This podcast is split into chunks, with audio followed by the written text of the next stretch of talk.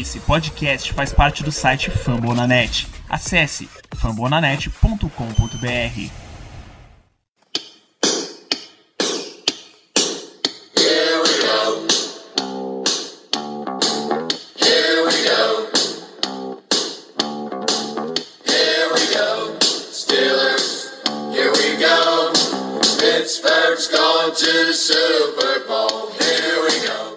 bem, pessoal, estamos começando mais um Black Yellow BR Podcast, o seu podcast do Steelers em parceria com o site fambonanet.com.br. Este aqui é o episódio número 17. Meu nome é Renato Cavalari e hoje a gente vai ter uma dupla, uma duplinha sertaneja, uma dupla de funk, uma dupla de hashtag empolgou. Então hoje aqui comigo só o Ricardo Rezende. Fala aí, Ricardo. E aí, pessoal, tranquilo? Depois de uma semana afastado, semana passada no outro podcast eu não pude participar, hoje estamos aqui, só eu e Renato, para poder falar dessa boa vitória contra a equipe do New York Jets. Exatamente, boa vitória aí. Então, o jogo encerrado aí da semana 5, 31 a 13 para os Steelers. Jogamos em, dias de, em dia de abelha, né? Jogamos com o nosso uniforme é, que divide opiniões aí, mundo afora, mais tradicional. Ah, fomos, conseguimos mais uma vitória importante dentro da conferência. Ah, mais importante, vimos dois rivais perder hoje. A gente vai falar mais pro final do, do podcast no nosso giro da divisão aí. Então, a gente viu o Ravens e o, o Browns, que, para surpresa de todo mundo, o Browns perdeu hoje no, no retorno do, do, do Tom Brady. Não Mas enfim. é foda, né, cara? Puta, O pior, o pior que é, antes, do jogo, o perfil do Browns no Twitter, que é muito engraçado, o Dog Pod BR, vale a pena seguir. Não é porque é o Browns, é porque o cara é engraçado. Ele postando antes do jogo, imagina se o Browns ganha, começou a dar RT, um monte de gente que tava falando que o Patriots ia amassar, ele salvando os tweets caso o Browns ganhe. No primeiro quarto, o jogo já tava decidido. O Patriots. É foda, cara. E, e o time, enfim, a gente, não, não, o time é tão zicado que o, que o Pryor teve que ir pra, pra QB de novo durante o jogo. perdeu. enfim, é. Enfim, é aquilo que a gente já vem discutindo desde o primeiro episódio. Ah, mas beleza, então a gente teve então mais uma boa vitória ah, dos Steelers em relação ah, ao restante da temporada. Finalmente a gente consegue ah, desempatar. Eu mencionei aqui antes as derrotas dos nossos rivais, porque agora o Steelers não está mais empatado com o Ravens na, na liderança da divisão, então a gente vai a quatro vitórias e uma derrota.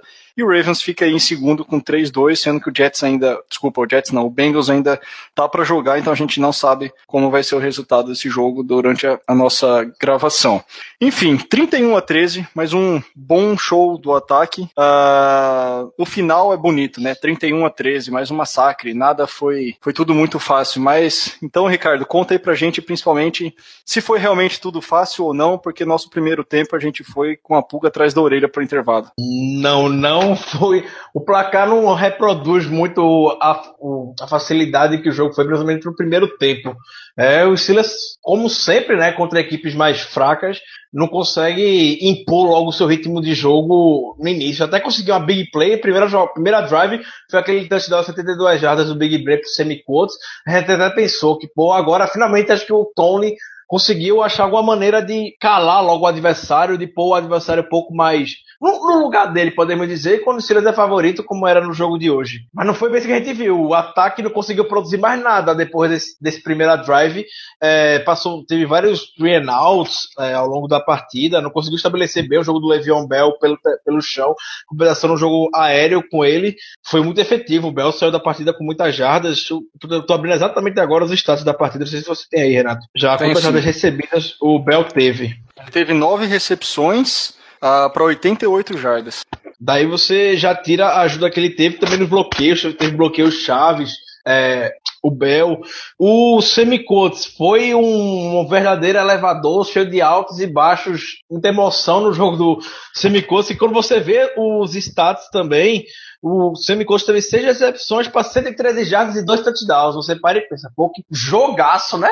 Mega jogo que o Coates teve, mas quem viu o jogo não percebeu é, que não foi bem assim é, a partida que o Semicotos teve hoje. O Semicotos teve muitos drops, drops bobíssimos, drop na endzone que o Steelers não marcou touchdown, drop em situação de terceira descida, drop em primeira descida que era para encurtar o campo, muitos, muitos drops hoje. O Mike Tomlin até na hora do intervalo foi questionado sobre os drops do Colts, ele disse que é, esses não foram, ser, não foram os únicos drops do, do na carreira e nem serão os últimos também. Então, é eu tava prevendo o caos que seria o segundo tempo do Semicotes, que falaram que ele tava com uma lesão no, na mão, ele trocou a, a luva para ver se melhorava, não ajudou muito.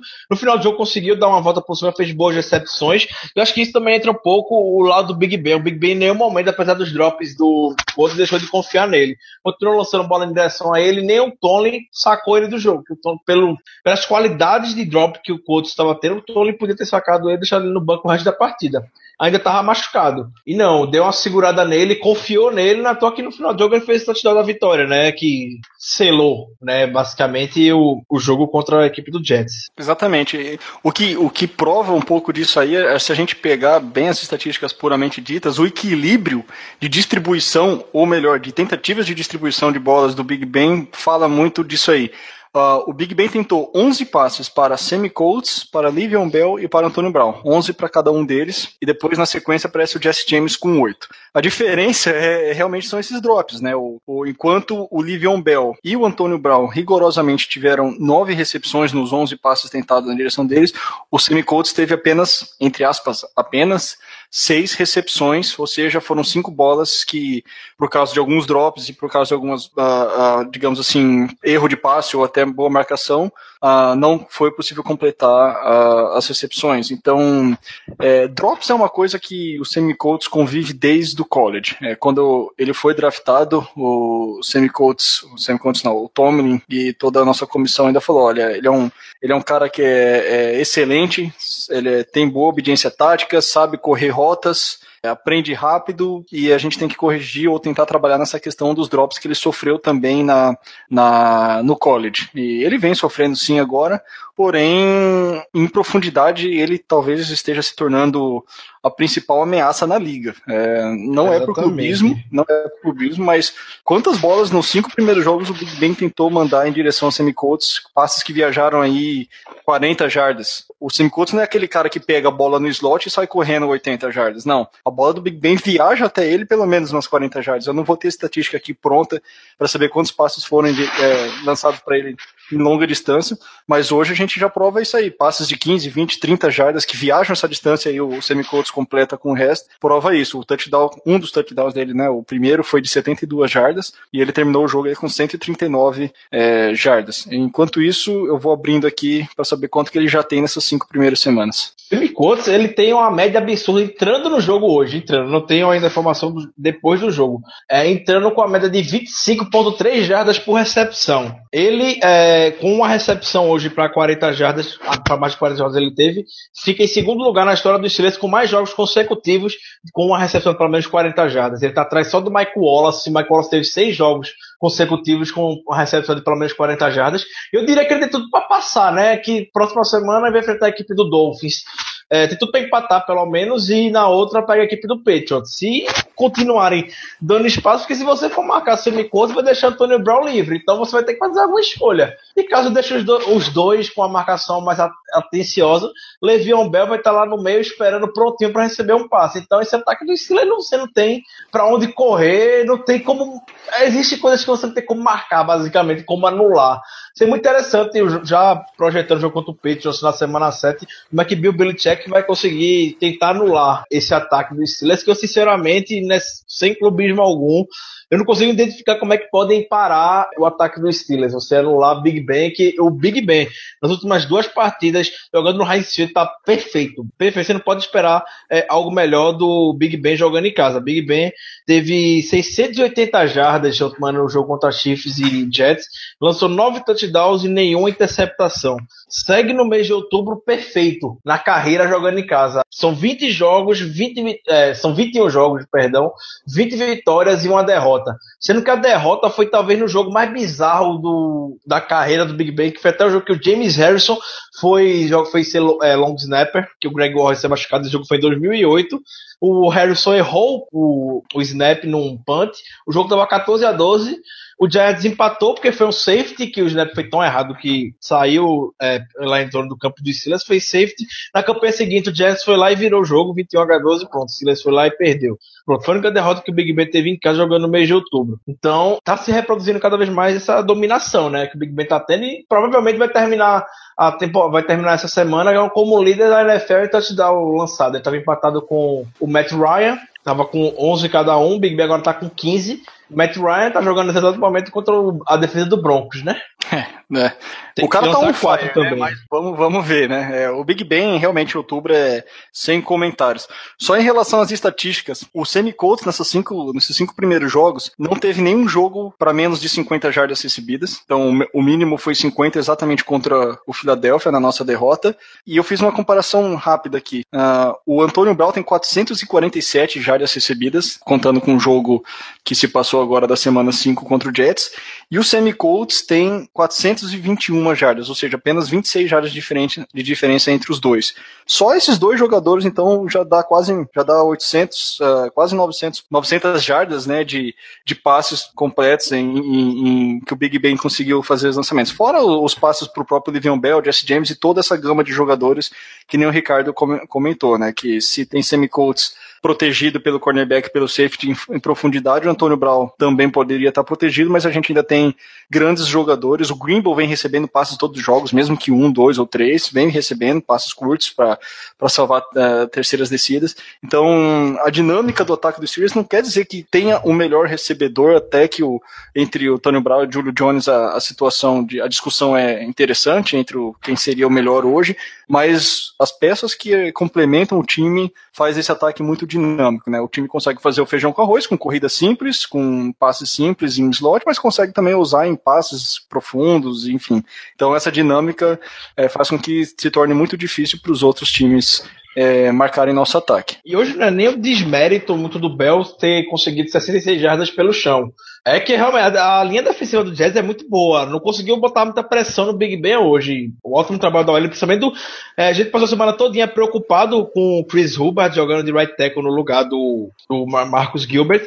E o Chris Hubbard jogou muito bem. Ninguém nem falou o nome do Hubbard hoje. Então, quando você não fala o nome de um OL, é porque o cara teve um jogo no mínimo sólido. E o Hubbard não comprometeu em nenhum momento. Toda a partida veio bem seguro. Inclusive fez um, um bom bloqueio na corrida do Le'Veon Bell no início da partida, nem citou é, o nome dele. Villanueva teve uma falta no início da partida também, mas isso aí não prejudicou em muito. Acabou a drive, obviamente, né? A drive estava vindo até bem, a falta do Villanueva acabou a drive, mas no, ao, ao, longo da partida não prejudicou muito. Quando o fumble que o Big Ben sofreu foi mais realmente aquele defeito que o Big Ben tem de segurar muito tempo a bola, que ele fez o pump fake, todo mundo caiu, o do Jets não parou mesmo assim, continuou seguindo e o Big Ben, quando foi guardar a bola, o Leonardo Williams deu um tapa e a bola caiu na mão do jogador do Jets. Então é, a OL nesse caso não teve tanta tanta, tanta culpa assim.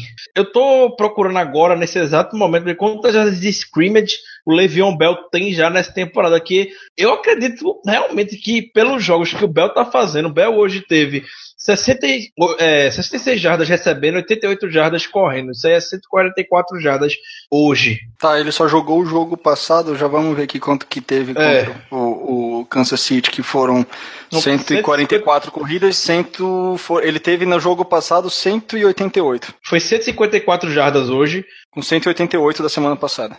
342 jardas de scrimmage em dois jogos. Eu vou pegar a média disso. 171 jardas de scrimmage por jogo pro Bell nessa temporada. Somando contra o Chiefs e contra o Jets hoje. Se o, cara seja, seguir, se o cara seguir nesse ritmo, eu diria que tranquilamente, não tranquilamente, obviamente, né? Mas pode ser, pode liderar a liga em jardas de scrimmage, porque o que o Le'Veon Bell recebe de bola e corre é algo fora do comum à medida que o jogo passando, Bell vai se, vai se firmar como o melhor running back da liga, com toda certeza. Jardas terrestres, ele não deve liderar, mas deve chegar, pode chegar nas mil jardas é, tranquilo. Não, ele, é só, ele, ele, deve chegar assim nas mil jardas. É, só uma atualização agora o, da, do Semicotes. É, o Semicotes cortou a mão antes do intervalo da partida e teve que dar pontos no, é, no vestiário no intervalo do jogo de hoje. Ele disse que no segundo tempo estava com a mão dormente. O Tomlin queria tirar ele do campo, ele tinha condição de jogar. O Tomlin queria, não queria botar ele no jogo, mas o Couto insistiu em ficar. O Tomlin apoiou também a decisão dele. Não era algo que foi prejudicar diretamente a, a manutenção do, do, jogador na partida. Ele ficou, não todo touchdown, mas teve muito, muito drop. Mas também o drop está agora justificado, podemos dizer. Diz que tá, não estava sentindo muito bem a mão. Então, tava com. Tinha acabado de levar ponto também. Imagina a dor que o cara tava, né? Então. É. é pa, passa, faz uma vista grossa tanto de drop do Coates, mas a gente, como o Renato falou, drop dele é um problema desde a época do college, realmente. Então, o Coates tem que trabalhar mais isso. É, e sobre a lesão do Cameron Hayward, ele não estava com a cara de ser uma lesão tranquila, não é algo, algo que ele estava muito otimista, mas também ele disse que não ouviu aquele o pop, né? Aquele barulhinho que o Gratkowski sentiu quando correu do estiramento. Ele não sentiu nada se rompendo na musculatura dele. É, então, eu acredito até, eu não, eu não, sei, vamos ver ao longo da semana, né? Se o Hayward vai ter condição de jogo ou não é, pro domingo contra o Dolphins. Hayward é um cara que é marcado por ter uma recuperação muito rápida, né? ele mesmo disse que recupera rápido. Então, se ele tá vendo que a situação não tá boa para ele, então talvez contra o Dolphins a gente fique sem ele. E vai do Ricardo Matthews, que jogou bem hoje. Quando o Matthews entrou, não comprometeu em nada. E vamos torcer que a gente chegue com força total, né? Que na semana 7, o próximo jogo no Heinz Field é contra o Patriots. É, exatamente. Então, aliás, clássico da UFC. Aliás, o, o Matthews tem, tem entrado bem nos, nos snaps que tem jogado Sim, nessa, ao longo então... dessa temporada. Tem sido uma grata surpresa aí para descansar o, os nossos titulares. Ah, das poucas vezes que a gente conseguiu ver ele em campo, ele sempre estava pressionando o quarterback ou, ou, ajudando contra a corrida, né? Então é difícil a gente ver um, um, reserva tendo algum destaque. Quando eu falo destaque, às vezes até na transmissão, você mostrar o número do jogador com o nome nas costas em cima de algum lance. E na minha opinião, e no que eu pude perceber ao longo dessas cinco semanas, eu já vi o nome do Metos em várias em várias transmissões aí nas poucas snaps que ele recebeu. Então, obviamente, ninguém quer entrar na semana que vem, no próximo domingo, contra o Dolphins, numa situação onde a gente não tenha o Hayward, né? e muito menos contra o Patriots na semana 7, que talvez seja, seja o jogo mais duro aí nosso, ou deveria ser, né, dentre os nomes dos times envolvidos uh, nessa temporada 2016 dependendo de como o Patriots chegar lá, né? Que o Patriots também tá 4-1. Se, se as duas equipes chegarem 5-1 nessa semana, vai ser o jogo do campeonato. Pode certeza, vai ser jogo, aquele jogo épico que a gente sabe que todo ano tem aquela cota de jogo épico no Heinz Field no segundo horário, né? Temporada passada foi contra o Broncos, que a gente fez aquela virada monumental no, no segundo quarto, que o Big Ben acabou com a defesa do Denver é, no segundo tempo, perdão, que o Denver amassou a gente sem dó nem piedade no primeiro tempo todinho, o Steelers acordou de uma maneira sobrenatural, voltando pro segundo tempo da partida, Pode ser que a cota desse ano seja contra o Patriots, né? Exatamente. Aliás, o, só para refrescar um pouco a memória, nesse jogo o Steelers estava perdendo de 17 pontos. Eu já tinha esmurrado as paredes, chutado tudo aqui. Porque, cara, o Broncos vinha voando no. Voando? No, dificilmente a gente ia virar. É, e o Steelers fez a maior virada de quase 20 anos. É, exatamente. E o contra o Broncos foi campeão do Super Bowl, né? Foi o campeão da temporada. É, Outra coisa. Eu, pode falar. Não, não, eu só, ia, eu só ia completar que em relação ao próprio Broncos, depois a gente pegou eles de novo e, e o time se comportou muito bem, né? Em relação quando caímos e caímos de pé. Exatamente é por isso que eu tenho medo do próximo jogo, porque o Dolphins não vem nada bem na temporada é. e a gente sabe como o Steelers é, né, velho? O Steelers, a, a torcida do Steelers é tão anestesiada com esse cenário de a gente tá levando um vareio desses times, um vareio não, mas jogo apertado contra esses times menores, que hoje, né, quando o Steelers tava até ganhando 23 a 14, quando foi aquele o, o fumble do Big Ben, já tava um filme na cabeça de todo mundo, pronto, fudeu, de novo, o Jets agora foi pra virada, né, e o Jets vinha descendo, vinha descendo, mas aí depois foi, é, a defesa conseguiu conter e o jogo não seguiu sem maiores problemas. Mas aí muita gente que vê de fora pensa que é drama do torcedor do Steelers, que ah, torcedor do Steelers quer ficar fazendo draminha, quer aparecer. Não, a gente não quer aparecer, que a gente já tá tão acostumado a estar tá convivendo com um cenário assim contra equipes mais frágeis, que a gente fica com medo, a gente fica receoso do que vai acontecer, porque a gente já tá cansado de ver. Exato. é, É Quem, o- vê, quem vê de fora, é, como posso falar, é igual aquele aluno que fala assim, poxa, não estudei nada, não sei o quê, tomou ruim e vai bem na prova e tira nove, né? O pessoal acha que é isso, pô. O pessoal dos torcedores do Steelers reclamam muito de barriga cheia, pô. Os times sempre vai 11-5, 12-4, 10-6 que seja, e fica reclamando aí que o time é ruim, que é uma montanha russa. Ruim não, mas que é uma montanha russa torcer pro Steelers, que mas, cara, não deixa de ser um pouco de verdade. Um time que leva tre- é, 34 a 3 do Eagles, depois tem duas vitórias boas. Tá que hoje, durante meio jogo, complicou contra o Jets. O momentum do jogo no primeiro tempo estava todo pro Jets. Ainda bem que o touchdown no final do primeiro tempo reverteu isso. Ah, das temporadas passadas, onde a gente perdeu vários jogos, pô, para times que tinham 50% ou menos de, de campanha, né, que terminaram a temporada, ou seja, se fosse computar isso aí como vitória, a gente terminaria 15-1, 14-2, que seja. Então, os Steelers têm essa mania, e não é de novo, não é querendo se aparecer, né, igual o Ricardo falou, mas o, o Dolphins tá, tá mal, tá vendo capengando, é, perdendo jogos incríveis, perdeu pro Tennessee Titans nessa semana, em casa, e agora eles voltam a enfrentar, a- eles voltam a jogar em casa, dessa vez contra a gente aí na semana 6, e, enfim, cara, os Steelers tem, a gente sabe que já espera, a gente já espera um jogo, é, digamos assim, é, se qualquer coisa que seja fácil para nosso lado, vai ser surpresa pra gente, mas vai ser uma surpresa boa. O, o Fitzpatrick, por exemplo, hoje jogou bem. Eu tava até comentando.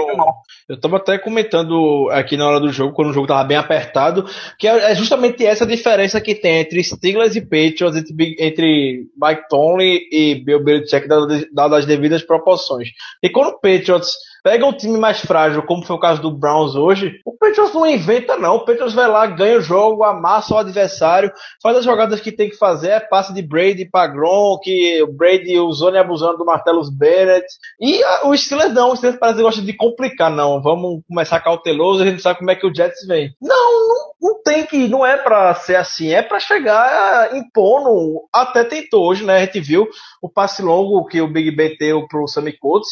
É, para começar a partida, mas depois guarda para esse playbook. é, o Haley guarda é, esse, o livro de chamadas de momentos mais decisivos, podemos dizer, de momentos para começar a partida playbook mais específico, que volta para aquele outro mais conservador, vamos chamar a corrida pelo meio, vamos chamar algum screen, vamos ousar mais, acabou o jogo pra gente, vamos tentar cadenciar. E não, tem que manter o mesmo ritmo, a coisa mais simples do mundo, podemos dizer. Ex- Exato. É, eu, eu gosto de, de falar, né? A gente tem que sempre fazer nosso feijão com arroz, mas ao mesmo tempo mesclar. É, como que nem você falou, jogadas mais ousadas, passe em profundidade, enfim. Então, é óbvio que todo gameplay ele é, ele é fornecido com base naquilo que o, que o adversário é, apresentou nos últimos jogos, com base na sua evolução, na base do seu talento. O Jets, que queira que não, tá 1-4 agora, mas tem talento. É um time é, que, que se manteve aí mais ou menos conforme estava o ano passado. É, me corrija se eu estiver errado, para ser sincero. Mas é um time que ano passado ficou fora do playoffs exatamente por conta. Por conta não. Ah, disputou com o próprio Steelers até o final a, sexta vaga da, do Wild Card, onde a gente conseguiu ir para os playoffs e eles com a mesma campanha que a gente 10-6 ficaram de fora, né? Então não é um time assim.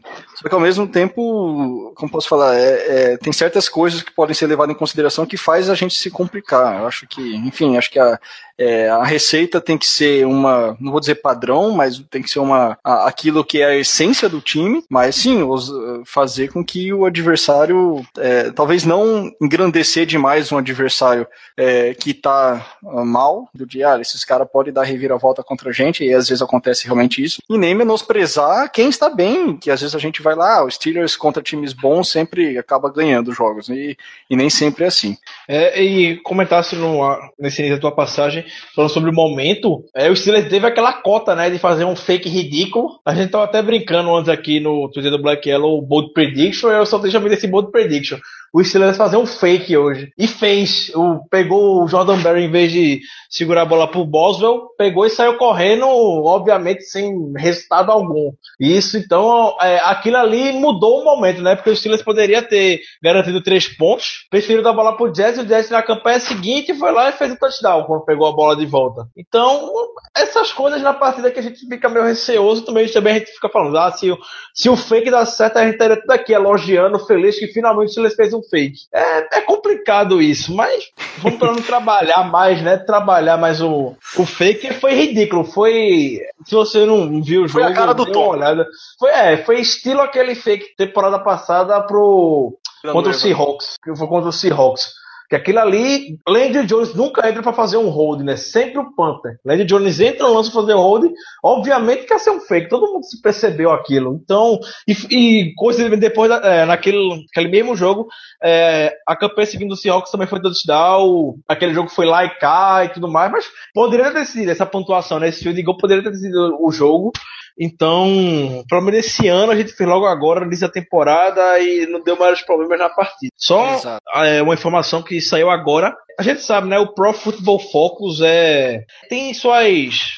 Como é que posso falar? Suas dúvidas, né? O, o Pro Football Focus é um, uma base de, de um banco de dados que ele fornece realmente muito bons dados é, de tackles perdidos, em força tackle, é, esses dados que a gente não consegue ver a olho nu é, na hora da partida. Então, é, eles têm um ranking também e elegeram os melhores jogadores do Steelers é, no jogo contra o Jets. O melhor jogador do Steelers foi Chris Hubbard, o melhor jogador da equipe. Que eu foi o melhor isso. Pro Football Focus, o Hubbard o melhor jogador. Ou ainda botaram o Hubbard como guarda. O Hubbard é, é, é guarda, mas jogou de tackle hoje, jogou fora da posição. Então foi Ele o é melhor jogador. de guarda e ainda jogou titular de tackle. É, então o Hubbard, melhor jogador, os, é, a Raymond Foster, James Harrison e o Big Ben logo atrás dele. E nesse exato momento a equipe do Dallas Cowboys amplia o marcador contra o Cincinnati Bengals. 21-0. Touchdown Dallas Cowboys. Gostamos. Hashtag gostamos. hashtag Cara, gostamos. É esse tipo de semana que, que, que a gente tem que agradecer muito. Claro, o jogo não acabou. ah, tá, no- tá faltando quatro minutos lá ainda em Dallas para acabar o primeiro tempo, né, o segundo quarto, e tudo pode acontecer. Mas uma semana onde a gente vence e todos os nossos adversários de divisão perdem, cara, isso aí é, é- Isso tem que se repetir na temporada, digamos assim. Exatamente, exatamente. É só a gente tava falando agora de gostamos. É uma coisa que eu gostei hoje, hashtag gostamos. É, eu vi um Le'Veon Bell muito seguro, querendo evitar contato desnecessário na sideline, que foi justamente o que machucou ele contra a equipe do Bengals temporada passada. Ele tá tendo, sendo bem cauteloso quando chegar na sideline, ele não tenta ganhar mais uma jardinha ou outra, não. Ele sai do campo mesmo, diminui a velocidade. Isso é ótimo para a segurança dele, né? O Bell tem esse, infelizmente, esse histórico é, de lesão na injury prone, é lesão de jogo mesmo, que ele deu azar. Então é algo pra gente ficar mais para a durabilidade dele é, nessa temporada. Exato. Ah, pelo lado defensivo também, o, a gente viu aí sempre ah, citado né, na ausência do Shazier, o Vince Williams foi bastante citado durante o jogo, apareceu aí uns bons tecos, conseguiu sex. Ah, outra boa, não vou dizer surpresa, né, mas outro, outra boa contribuição aí, apesar que a defesa sempre dá aqueles sustos de vez em quando, tudo bem que foram 13 pontos, né, mas porque no segundo tempo a coisa segurou mais. É, também temos que elogiar isso. Mas eu gostaria de, de também dar um, um destaque aí novamente para o Vince Williams. Ele já vem sendo pauta da nossa, da nossa, dos nossos textos no Steel Curtain, como foi um dos bolas cheias, a gente falou no podcast passado, e novamente ele liderou o time em tecos com, com nove. Ah, ele conseguiu um sec, teve três tecos for loss, né, onde o jogador perdeu jardas, e ainda conseguiu chegar no, no, no quarterback adversário duas vezes. Né, uma ele computou o sec e a outra ele conseguiu ainda pressionar e ter um QB hit. Uh, Ricardo, um, em relação aí ao, ao Vince Williams, uh, que ponderações você teria? Vince Williams jogou demais hoje, muito mesmo. E o Vince Williams é aquele cara que joga agressivo, é, ele joga com raiva, ele consegue fechar bem nos tecos. Teve um lance que ele e o Jordan Dangerfield chegaram, fez o teco no Matt Forte na linha de scrimmage, e se Forte escapa dali, era uma corrida longa, podia até se rolar um touchdown. Os dois chegaram em cima dele por baixo e foi uma jogada sensacional. O Williams hoje terminou com oito tackles e um sec. Já foi o líder de tackles na, na semana passada contra os Chiefs, foi o líder em tackles hoje. Obviamente, é, vai ter gente que vai falar que ele pode perguntar se ele vai ameaçar ou pensar, ele pode ameaçar a titularidade de Ryan Chazier. Não, não. Direito é que pode ameaçar, tem mais chance de ameaçar a titularidade do Timmons do que do Chazier. Chazier volta a titular nesse time fácil, fácil. Mas é, o Vice Williams tá jogando pra cacete, jogando muito mesmo. O, o Jordan Dangerfield também tá uma surpresa boa. O menino sabe da tackle. É, no, ao, vendo o jogo ao vivo, a gente consegue perceber muito, até pelos ângulos de câmera, se o trabalho dele na cobertura foi bom. Mas se não teve nenhum passe longo cedido nas costas da defesa, então o trabalho do safety, tanto dele como do Mitchell, foi, foi bom. Já isso aí a gente já pode é, contar. O Dangerfield é louco, é doido. O Dangerfield teve uma jogada daquele no início da partida que ele foi dar o teco, a jogada já estava acabada, ele pulou em cima do bolo que estava em cima do jogador, deu uma cambalhota. O pessoal vai perceber na hora, viu ao vivo, foi o Dangerfield doido, a jogada já estava dada como morta, não sei como não foi uma falta. Outro, outro também que deu uma lapada grande no Brandon Marshall foi o Mitchell, né? A jogada estava dada como encerrada, o Mitchell deu uma carimpada no Brandon Marshall, o Brandon Marshall é grande e mesmo assim deu uma voadinha, viu? Foi uma baita lapada que o Mitchell deu no, é, deu no Marshall. Ainda o juiz poderia ter marcado até é. falta no lance, não marcou, segue o jogo. Saiu de graça. é, né? Pode ter saído, pode levar uma multa ao longo da semana, mas o que importa na hora é a posição de campo, é, né? Não aconteceu nada. Vale o resultado, posição é. exata. Não deu nada, então segue, segue o jogo. Aliás, nossos safeties, uh, mesmo que, que o, o Dangerfield ele deve, obviamente, voltar para reserva aí no, com, com o retorno do, do Golden, para o nosso amigo Caio, que agencia ele. Como posso falar? Parece. Não vou, eu não gosto de entrar em comparações com Troy Polamalu, principalmente porque eu sou um cara que começou a torcer para Steelers por causa do, do Troy Polamalu, por causa da agressividade dele, então não gosto desse tipo de comparação. Não gosto de falar, ah, o cara vai jogar como, ou na mesma intensidade, agressividade, não. Mas mesmo quando no último ano do Troy Polamalu, o, o, a gente teve uma fragilidade grande no, na posição de safety, até porque no primeiro ano do Mike Mitchell, ele não entrou bem a gente reclamava muito, eu reclamava muito da, da contratação do Mike Mitchell no primeiro ano, porque a gente pagou uma certa grana para um cara que não rendeu nada no primeiro ano. Aí a gente viu em 2015 um dos caras mais agressivos na, na nossa defesa, um cara comendo a bola, por assim dizer, dentro da red zone. O Mike Mitchell ele foi um dos grandes responsáveis, na minha humilde opinião, ano passado por fazer dos Steelers um dos melhores times na defesa dentro da red zone. Uh, e esse ano ele vem agressivo de novo. É, ele vem com. Aí tem o Dangerfield, que está sendo uma grata surpresa, porque a gente tem o Robert Golden, aí teria o Sean Davis, que foi draftado no segundo round para uma posição do tipo. Uh, e a gente vê um Dangerfield, que é um cara que ninguém conhecia. Confesso que uh, até o draft, até o Steelers começar a formar o elenco, eu não conhecia. É, a gente teve que caçar vídeo, caçar informação, qualquer coisa do, do rapaz, e vem ajudando muito. Eu acho que Steelers, ela, ela pode, ele, o time pode nunca ter sido famoso pelo seu, pela sua secundária, mas isso seria mais em relação aos cornerbacks. Em relação aos safeties, o time sempre, sempre não, mas de uns anos para cá sempre teve jogadores agressivos e isso é uma coisa que me conforta muito. É, então, Ricardo, como você falou aí sobre da Tecos, um cara agressivo, não tem jogada morta, enfim, é, doido lá, isso eu acho muito interessante, muito importante para a vibração da defesa como um todo, né? Então, hoje, de novo, foram 13 pontos apenas sofridos, então 14 na semana passada, 13 essa semana. É, se a gente excluir o jogo contra o Eagles, a gente não, não levou nem mais de 20 pontos em quatro dos cinco jogos até agora. Aliás, o máximo que a gente levou tirando o jogo contra o Eagles, foram 16 pontos nos dois primeiros jogos. Então, assim, isso é que realmente importa. É tirando de novo o fato de enverga mais no quebra, porque a gente tem que é, ter esse tipo de jogada ainda dentro do, do, do, do campo de defesa do, do, time adversário ou no meio do campo ainda, onde a oportunidade de punch seja bem evidente, digamos assim. Então é um cara que, enfim, que me, que me conforta, não vou dizer me conforta, mas é uma boa surpresa, que tem talento, tem potencial é, em, em relação a essa posição de safety é, que para mim é muito importante dentro do esquema defensivo nosso, que é, que é principalmente questão às vezes de mostrar blitz com, com, com strong safety, enfim, esse tipo de jogada que, que pode ajudar na sobrevivência da defesa para o futuro. É, exatamente, a gente pensando é, longo prazo, é, a gente, o Dangerfield era um cara que já vinha rodando o, o elenco dos Steelers há alguns anos, ele sempre era cortado, mas sempre teve essa marca de ser um cara que é violento, violento não, mas dá tackle e tudo mais, distribui bem esses lances mais agressivos é, ao longo do campo. Teve a sua chance essa temporada depois de uma boa, um bom preseason, uma boa pré-temporada. Foi chamado para o serviço e não está comprometendo nada. Eu diria até que o Golden estava vindo para o time como ele, o Chase e o Hayward eram os melhores jogadores da defesa até então, quando se machucaram.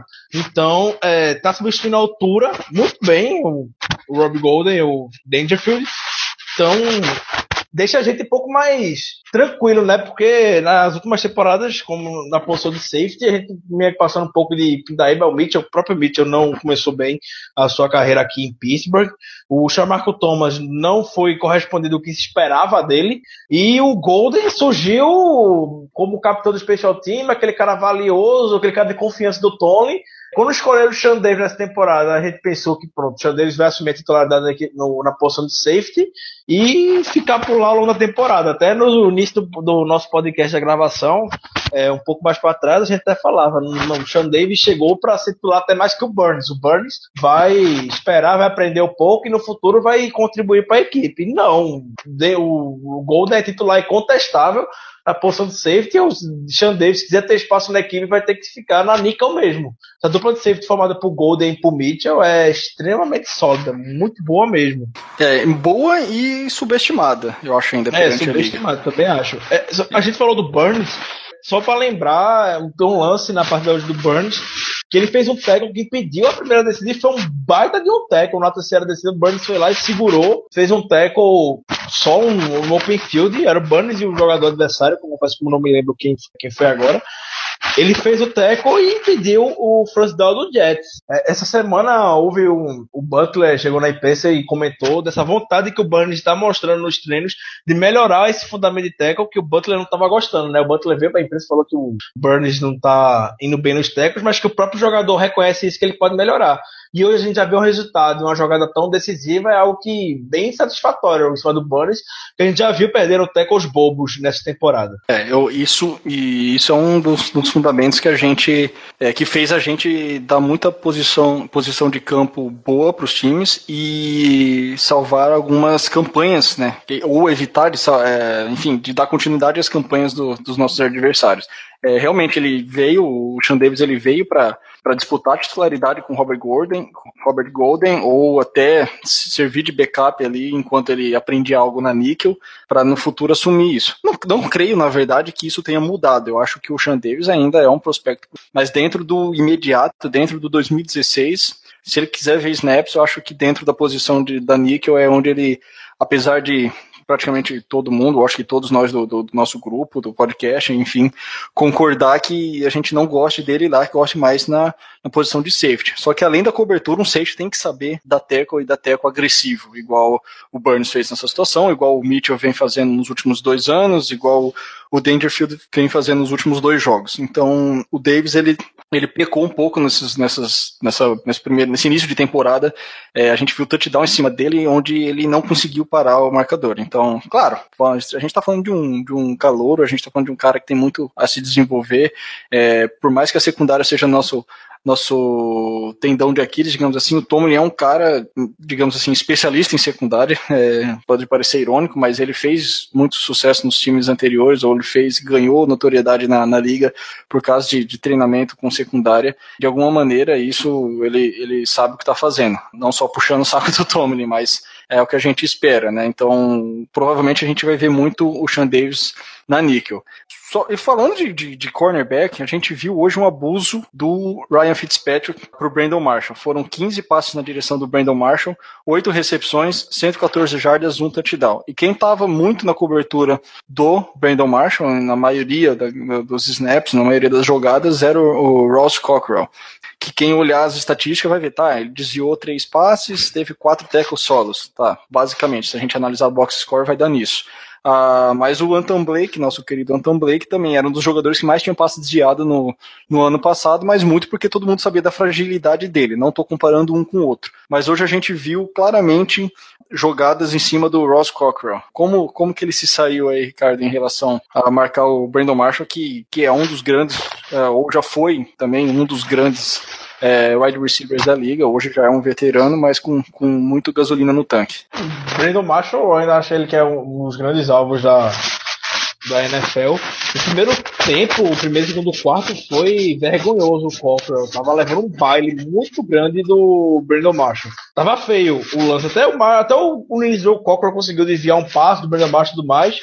Mas depois foi no primeiro tempo, foi ladeira abaixo. Inclusive no touchdown que o Brandon Marshall recebeu, o Cockrell não conseguiu, era poder ter interceptado aquela bola muito bem, mas não, não, não interceptou a bola, não desviou a bola e amaciou a bola pro Brandon Marshall receber, porque foi um passe terrível do Brian Fitzpatrick. Não ia chegar no Brandon Marshall nunca. A bola tava na mão do Cockrell, que ninguém sabe o que tentou fazer finalmente, e que a bola caiu na mão do Brandon Marshall, foi touchdown. Pra dar um pouco de justiça no segundo tempo, quando voltou do intervalo, o Tono fez algum ajuste o Brandon Marshall foi no tecto no terceiro e quarto quarto. O Brandon Marshall não apareceu, o Cockrell ficou bem em cima dele. É, tava vendo aqui a entrevista do Cockrell, a, que ele comentou que no intervalo é, o Tony mudou a, a marcação em zona e deixou um pouco mais complicada a vida do Brandon Marshall com o Cochran marcando ele. Então, dá os seus créditos para ele no segundo tempo, mas o primeiro quarto e segundo quarto foi bem feio. A situação pífia do Cochran em cima do, do Brandon Marshall. Cochran teve um bom jogo nessa temporada em cima do AJ Green. Então, se for para esquecer, esquece esse Cockrell do primeiro e segundo tempo. Vamos focar o que ele apresentou no terceiro e quarto, primeiro, primeiro, primeiro e segundo quarto, quer dizer, e focar no que ele mostrou no terceiro e quarto quarto. A gente sabe que o Cockrell não shutdown corner, não é uma estrela é, da liga, não é aquele corner que a gente vai ter para conseguir dar marcar os principais wide receivers da NFL, mas consegue, tá mostrando que pode fazer aquele feijão com arroz. Não vai ser uma estrela da NFL, mas pode ser um jogador sólido. Se você na, na busca, pode ser que o Burns vire no futuro esse shutdown corner que a gente procura há anos e anos. É, e foi um jogador também que transitou aí antes de, de aparecer no Steelers, né? Ele, lembrando que ele foi um jogador que acabou não, não servindo dentro do esquema do Buffalo Bills ano passado e acabou sendo uma grata surpresa. Quando eu falo grata surpresa, que não é o Ricardo falou, não, não quer dizer que o cara vai ser é, o grande e tudo, mas dentro das nossas perspectivas, dentro das, das nossas uh, esperanças para a secundária, ele chegou para ser bem melhor do que a gente. Isso tem sido bem melhor do que o nosso secundário costuma ser, né? Exatamente. Bom, acredito, eu, contudo, todavia, então, mais uma vitória. Em relação, Ricardo, antes de, de partir para o encerramento, em relação. Tem mais alguma ponderação em relação à nossa defesa? Não, a defesa não. Eu tenho sobre o Special Team. É exatamente isso que eu ia partir agora. Então, Special Team para fechar aí, de novo a bola tá contigo, Ricardo. Jordan Berry talvez seja o jogador mais underrated do Steelers hoje. Talvez, se brincar, o Jordan Berry seja o melhor jogador do Steelers até agora na temporada, se for questão de regularidade. E o que o Jordan Berry tá chutando em 2016 é brincadeira. O Berry hoje teve três chutes, os três chutes caíram dentro da linha de 20 jardas. O Fitzpatrick teve que começar lá atrás as campanhas hoje. A gente sabe a importância da, que, da posição de campo tem na NFL hoje, né? É, nessa liga hoje de jogadas dinâmicas e tudo mais, quanto mais começar lá atrás, melhor. E o Barry tá dominando isso de uma maneira incrível, os chutes do que o Barry tá dando. O Boswell, a gente não precisa nem comentar mais, o Boswell sempre muito, muito seguro, muito seguro. Todo chute do, do Boswell não não tem emoção, ele não manda a bola perto do, das traves, é sempre no meio, e hoje não foi diferente. É, mais um chute para mais de 40 jardas que o Boswell tem, é aquele negócio, é que a gente já comentou em outros podcasts. O chute do Boswell é de 47 jardas. A gente já comentou em outros podcasts. Faz tempo que eles não têm uma estabilidade na posição de kicker e punter juntos. Então, agora. É, isso a gente pensa que é besteira, mas na NFL é decisivo a pessoa ter é, estabilidade e que esses caras ganham o jogo. Exato, pessoal. Aliás, quando o pessoal brinca, e é, principalmente em época de, de Hall da Fama, em época de draft, onde qualquer time, o cara vai lá, puta que eu pariu, meu time draftou um Panther, nem que seja na sexta, sétima rodada. O cara fica puto, porque o cara quer às vezes gastar um, um, um, uma, uma pique num, num jogador de, de linha, digamos, de linha não, de, de defesa ou de ataque, sem ser exclusivo de special team. Cara, é isso que o Ricardo falou, a gente tem que forçar. É, Panthers are people too. A gente precisa agradecer os Panthers que a gente tem. Ou quando eu falo a gente, eu digo nós torcedores dos nossos respectivos times. Porque ganha jogo, né? Repetindo o que o Ricardo falou. E talvez hoje a gente tendo o Barry, a gente sabe mais do que nunca o como a gente tem que agradecer esse cara que a gente tem no nosso time. É, porque aos trancos e barrancos a gente vai se virando com aqueles Panthers que são inconsistentes. Ah, aí, eventualmente, na pós-temporada, na pré, na, desculpa, na, na off-season, né, na, na, na intertemporada, ah, você traz um ou outro Panther lá para fazer uma disputa e aí vai com o melhor. Então a rotatividade acaba sendo grande. E a gente dispensou o Wing, que foi pro, que foi pro Giants, que não é um Panther ruim. É, então a gente, a gente teve trocou, muito. Né? Trocou com. É, a gente trocou, desculpa. Trocou com o Giants. a gente. Cara, eu, eu usaria dizer que se não trocasse, o ia com dois Panthers ano passado até conseguir uma troca. Exatamente. Não, exatamente. Eu iria, velho. É, porque o cara era valioso. O Wing é valioso, conseguiu uma escolha de sétima rodada que foi ótimo. Quem viu na sétima rodada com essa escolha nessa temporada foi o Tyler Matakevich. Então é algo pra gente dar uma valorizada assim, o que a gente Olá. conseguiu o Wing. E o Boswell também, não, não adianta comentar. Foram 47 jardas no Heinz Field, que venta muito, tá? Que ele treina sabendo que serão jogos lá. Mas eu também gostaria de. O Jordan Berry é um cara que eu gosto de agradecer o que a gente tem, porque isso ajuda muito. É aquilo que a gente estava falando. A gente, nós torcedores do Steelers, por muito, por muitos anos não, na verdade, pelo ano passado e já início desse ano a gente adorava falar enverga mais não quebra para a defesa. Mas você pegar um Panther, jogar a bola lá dentro da linha de 20 jardas e aí a defesa conseguir segurar o time aí por 50 jardas que seja, que o time avance até ali as 40 jardas do campo de ataque e tenha que devolver por um punt a bola, você não está envergando. Você já está fazendo com que o ataque canse, você já está conhecendo o ataque adversário a ponto dele não conseguir nem chegar numa área de field goal. Então não precisa envergar. Então a defesa não precisa ser a melhor do mundo. E provou talvez isso hoje, não precisou ficar envergando. Aliás, quando o Jets chegou na red zone, eles fizeram touchdown. Então hoje, quando envergou, quebrou. Mas por muito não precisou envergar. E aí o ataque foi lá e fez a, a, sua, a sua parte de maneira muito boa, principalmente no último quarto, né? Já visto que a gente entrou no último período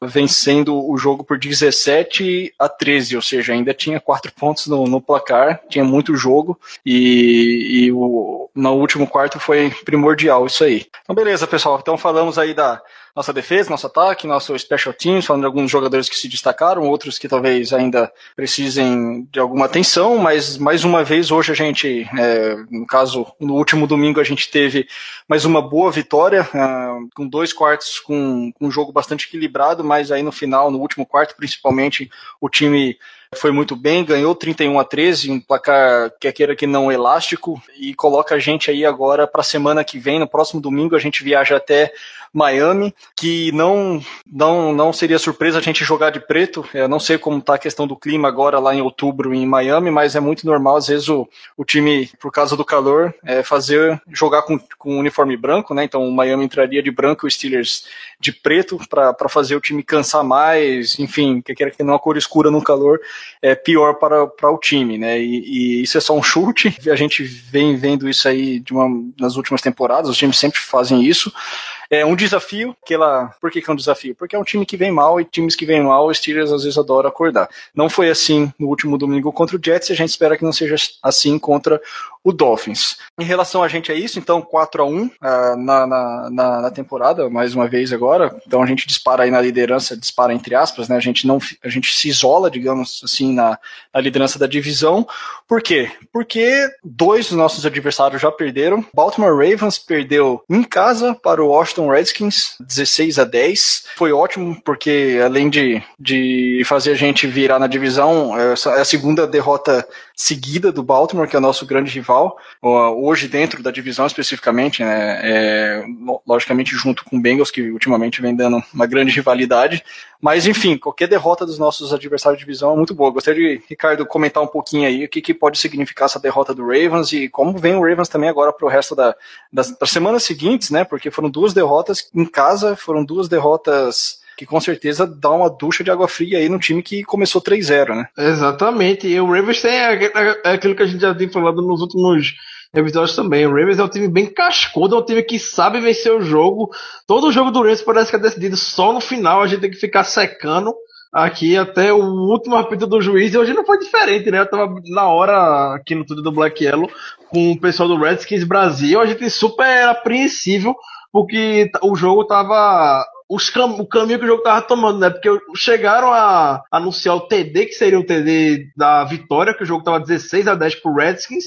No final, faltando 20, 20 segundos, o, Joe Flacco achou o grande Brashad Perryman na endzone, sendo que ele só tava com o pé no campo, então anulou o TD. Aí voltou, foram pra quarta descida, arriscaram, mandou o passo para Mike Wallace e foi Mike Wallace, como esperado, dropou, pra, dropou a bola e pronto, saiu com a, saiu com a vitória, a equipe do Redskins. Então, é, o Ravens agora vai pegar, o, tem o Giants tem o Jets é, pela frente, e os dois jogos fora de casa, dois jogos consecutivos lá em Nova York, para depois ter a bye week e depois da bye week pega a gente. Então, é a gente continuar desse olho. Foi uma derrota para o time da NFC, mas é uma derrota que fez a diferença hoje que a gente conseguiu se isolar na liderança da, da nossa divisão. E então, Baltimore perder é sempre bom, né? Independente para quem seja. Então tá ótimo, tá ótimo, tá de bom tamanho. Exato, é, é, é, exatamente isso. O Baltimore, independente do momento que ele viva, é, é, de novo, quantos podcasts que o pessoal aí já escutou que a gente não falou isso? O Baltimore foi muito mal ano passado e varreu a gente.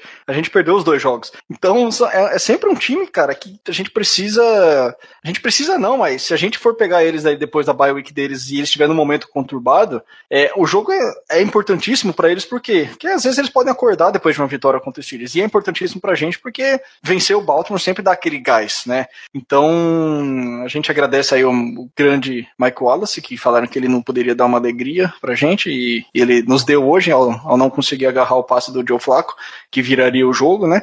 Enfim, independente se é Ravens, se a gente não gosta, se é Bengals, enfim, o que que seja, é adversário de divisão. E, cara, o primeiro passo para você classificar para os playoffs é vencer a tua divisão. Se você vai vencer com 8-8 ou 16-0, não importa. Nos playoffs, o time que é 8-8, ele vai chegar praticamente de igual para igual. Não vou dizer igual para igual, mas playoffs é outro campeonato. Então, a primeira tarefa que a gente tem que fazer ou que cada time tem que fazer é vencer sua divisão e a gente já dá um passo importante aí, se isolando na, na, na, na liderança da divisão e indo para Miami é, também. Então, assim como o Ravens, a gente joga fora.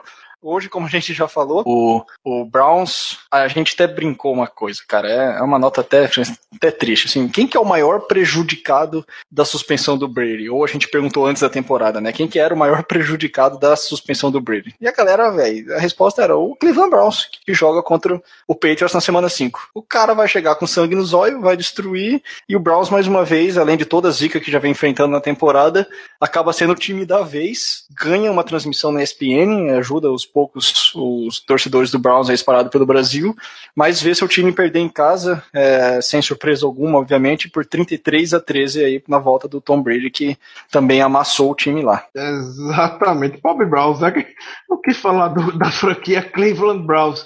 Foi muito engraçado que teve um momento que o Twitter do, do Browns postou em seguida. Cody Kessler saindo para o banco. Terrell, é, Terrell Pryor é, agora é o QB. Logo em seguida, Charles Wisenhunt é o QB. Isso foram três postagens consecutivas no intervalo de menos de cinco minutos que o Twitter do Cleveland Browns postou. É, não tem coisa melhor que defina o Browns do que isso. É, é incrível. É um, é um rato morto o que fizeram com essa, com essa franquia de Cleveland. Cara, eu, eu, eu fico pensando nessas maldições que o pessoal joga, cara. Quando, quando o Browns saiu, né, do, do, de Cleveland lá em 95, se eu não me engano, não, 94, enfim, não lembro o ano, e foi para o Baltimore, e aí nasceu o Baltimore Ravens, né, e aí dois anos depois, ou não lembro quanto tempo depois, o time vo voltou a, a NFL. É como se tivesse aquele Cleveland Browns até hoje na transmissão da ESPN, o, eles focaram lá os títulos que o Browns teve, 45, sei lá, 46, 47, 48, 49, 50. Cinco títulos seguidos, depois teve um, um ou dois aí e terminou em 64, que é o último título da franquia. E de novo, né, se não é o, o Cleveland Cavaliers na, na NBA ganhar um título ano passado, né, da temporada 16, 15 16 da NBA, o Browns teria sido o último campeão da cidade em 64, não tem Indians, não tem, enfim. E, cara, quando a gente acha que, que o, o Hugh Jackson, que é um baita treinador, na minha opinião, é um baita, uma, uma baita mente para reconstruir. A gente pensa que o time está se reerguendo, mesmo que não para esse ano, aqui para o futuro. É tudo possível, é tudo que é possível acontece com esse time. Hoje, que nem o Ricardo, você já mencionou aí, né, Ricardo? Três jogadores já é, lançaram bolas hoje e mais uma vez o Tarell Pryor estava lá lançando bolas, é, porque, enfim, não acaba, acho que nunca a, a, a zica do time. E, enfim, estão 0-5, ainda são o único time dentro da, da NFL sem vitórias, e muito possivelmente serão pick 1 ou pick 2 aí, a não ser que eles engatem uma ou outras vitórias seguidas e algum outro time caia também demais. Mas o Browns já tem todo, todo tudo para ser a primeira pick e a gente fica naquela situação, né? Pô, o Browns vai ser de novo uma pick top 10, em muitos casos top 5. E parece que nunca vem talento, cara, pro time. Então, é, eu, porque eu, sinceramente, como torcedor dos Steelers, eu, eu gostaria de ter uma rivalidade com o Cleveland Browns. Só que, infelizmente, não tem acontecido isso. Infelizmente, pro campeonato, para a emoção do jogo, enfim. Porque o, o Pittsburgh e Cleveland são, são cidades que, que tem, se, tem essa rivalidade. Então, seria muito interessante é, é, a volta do Browns nessa divisão. Enfim, o único ano que foi 2014 que eles realmente construíram uma, uma boa equipe tudo. Chegaram a sete vitórias e nove derrotas, mas caíram de novo pelo caminho. Tiveram azar de ver Bengals, Steelers e Ravens nos playoffs. Então, Exatamente. Os caras, os caras podem ser bom, os outros ainda são melhores. Né, cara? Pô, tá, a chance disso acontecer até isso, os caras são zicados, né? Mas enfim, Browns não, não apresenta grande ameaça, né? 0-5. E, enfim, quer mais alguma coisa do Browns? Não, o Browns nada a falar, já pode ir. O É Ben, foda. a gente tá enquanto a gente tá gravando o podcast, o Bengals tá jogando, né? O É, Bengals e exatamente. Cowboys tá no intervalo do jogo e o Bengals tá passando trator em cima do do, do O Cowboys O passando o Bengals- trator. É, Cowboys em cima- passando trator em cima do Bengals. Tá 21 a 0 e um baile muito grande da equipe. O Bengals não tá conseguindo fazer absolutamente nada contra a equipe do Cowboys. Então que siga assim, né? Porque é, não é nada mais perfeito do que o Steelers ganhando em todos os adversários de divisão. E a equipe do Denver Broncos, que também tá jogando agora, nesse exato momento, tá perdendo também, para dar uma alegria, para deixar a gente passar a semana muito satisfeita com a liderança da AFC. Não É, da acho AFC que- Norte, como da AFC toda. Eu acho que com a derrota do Broncos a gente lidera a UFC, né? A gente Lidera primeiro, sim, né? lidera sim. Que o Broncos, se não me engano, tem, duas tem duas vitórias da conferência, a gente tem três já. A gente venceu o Jets, é, venceu o Bengals e venceu o Chiefs. É, e, o Patriots, e, e o Patriots perdeu pro Bills. É, exatamente. E o Broncos só tem duas vitórias, a gente tem três. É, dentro do momento seria, seria isso. O, o, o, o Atlanta vem voando, sim, mas sei não, hein? Esse jogo ainda promete. Enfim, mas voltando aqui ao Bengals, me surpreende esse início, essa, essa eles patinando no início dessa temporada, para ser sincero. E só para título de informação, né, lembrando que nesse exato momento que a gente está conversando, é, é intervalo lá em Dallas, e o, o Ezekiel Elliott, cara, 9 carregadas, 68 jardas já, um touchdown, 7.6 de média, e o Dak Prescott também jogando bem. Então, o, ah, mas o Dallas né, não tem nada a ver. É que o Dallas ainda vai enfrentar a gente no decorrer da, da temporada, então também olho neles. Mas o Bengals me surpreende essa, esse, essa, essa pat- patinagem, digamos assim, no início da, da temporada aí. Se permanecer a vitória do Dallas, eles ficam 2-3, o que sinceramente para mim seria uma surpresa. E o Bengals que se cuide, viu? O Bengals tem uma tabela, tá perdendo pro Cowboys hoje. Na próxima semana pega o Patriots. Então o Bengals que fique ligado, que eles vão pegar o Patriots fora de casa ainda, na próxima é, semana. Então a situação do Bengals não tá, tá delicada. Que se eles vão perder, se eles ficarem, a derrota se confirme hoje, vão 3-2, 2-3 e semana que vem contra o Patriots, jogando em Foxboro, pode, ser, pode chegar em quatro derrotas em seis jogos. E uma, e uma, Preocupante. e uma divisão com Steelers e Ravens vencendo é, seus pais. O Ravens perdeu hoje, né? o Ravens está com três vitórias e duas derrotas. Fica complicado ele ficar atrás dessa quantidade toda de jogos logo agora. É, exatamente. O E 2-3 o- e 3-2 já, já são outros 500. Aí se, se o Ravens ganhar semana que vem, mesmo jogando fora de casa, e, e o Bengals perder novamente, o que obviamente não seria surpresa nenhuma perder pro Patriots, aí eles já ficam dois jogos atrás do segundo colocado da divisão, ou seja, complica muito pra eles. E a tabela, a, a vida do Bengals não tá fácil, que eles vão pegar o Patriots, depois pega o Browns para dar uma aliviada, mas depois pega o Redskins. O Redskins está evoluindo bastante. O Redskins está numa crescente boa. Depois tem a bye week, pega o Giants, mas ainda vai pegar o Eagles. O Eagles perdeu hoje, mas a gente sabe o que o Eagles fez com a gente, né? Pega o Steelers, pega o Texans ainda nessa temporada e o Ravens na, duas vezes nessa temporada ainda. Então, o Bengals, depois de vários anos conseguindo ir para os playoffs, né, existe uma chance real de ficar pelo meio do caminho hoje, nessa temporada. Exatamente. Aliás, o, o Bengals Bengals é o terceiro time que, que mais, uh, mais temporadas está indo consecutivo com, nos playoffs, né? Ficou meio esquisito o jeito que eu falei, mas é, Patriots, eu não vou lembrar a quantidade, Packers, que mais anos estão indo é, aos playoffs de maneira consecutiva, e nos últimos cinco anos o, o Cincinnati Bengals. Bengals tem ido, então ele é o terceiro time em toda a NFL com mais idas seguidas aos playoffs, né? Então pode cair esse ano aí, principalmente se a gente olhar a, os times da AFC West, que, que, que não tem o Oakland Raiders em ascensão, o próprio Buffalo Bills, que também está ganhando nesse momento, mas o jogo está bem equilibrado, a gente sabe como vai terminar. Se ganhar, se terminar essa semana 5 na frente, fica 3-2 também. O Oakland já está com, com resultado positivo, também está um jogo de um ponto lá contra o San Diego, jogando em Oakland, ou seja, é, sinceramente, a vida do Cincinnati teria que dar uma guinada muito grande para eles voltarem aos playoffs. Do mesmo jeito que a nossa divisão pode levar dois times aí, ou até três nos playoffs, coisa que já, eu já acho muito difícil. Hoje a gente olhando para a divisão West, que tem o Broncos, Raiders, Chiefs e o, ben, e o Chargers, que Chargers ainda está patinando mais, é uma divisão que corre um sério risco de levar três. Então, é isso que eu falo. O passo inicial para a gente, e a gente tem feito isso bem nessas cinco semanas, é ganhar divisão, foda-se a campanha que a gente tiver.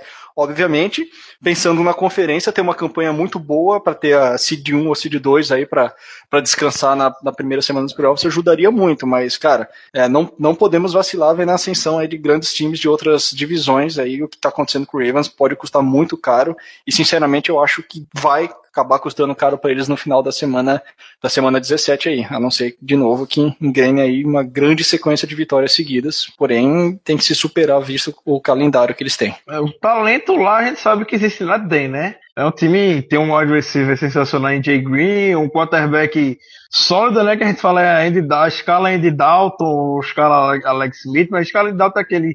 O cara não é melhor que o Andy Dalton, é um QB mediano, pronto. O Andy Dalton é aquele típico QB normal. Tem lá um que faz umas, algumas boas jogadas de vez em quando, uma boa dupla de running backs, uma boa OL e uma defesa boa também, e tá sofrendo. Então. Exato.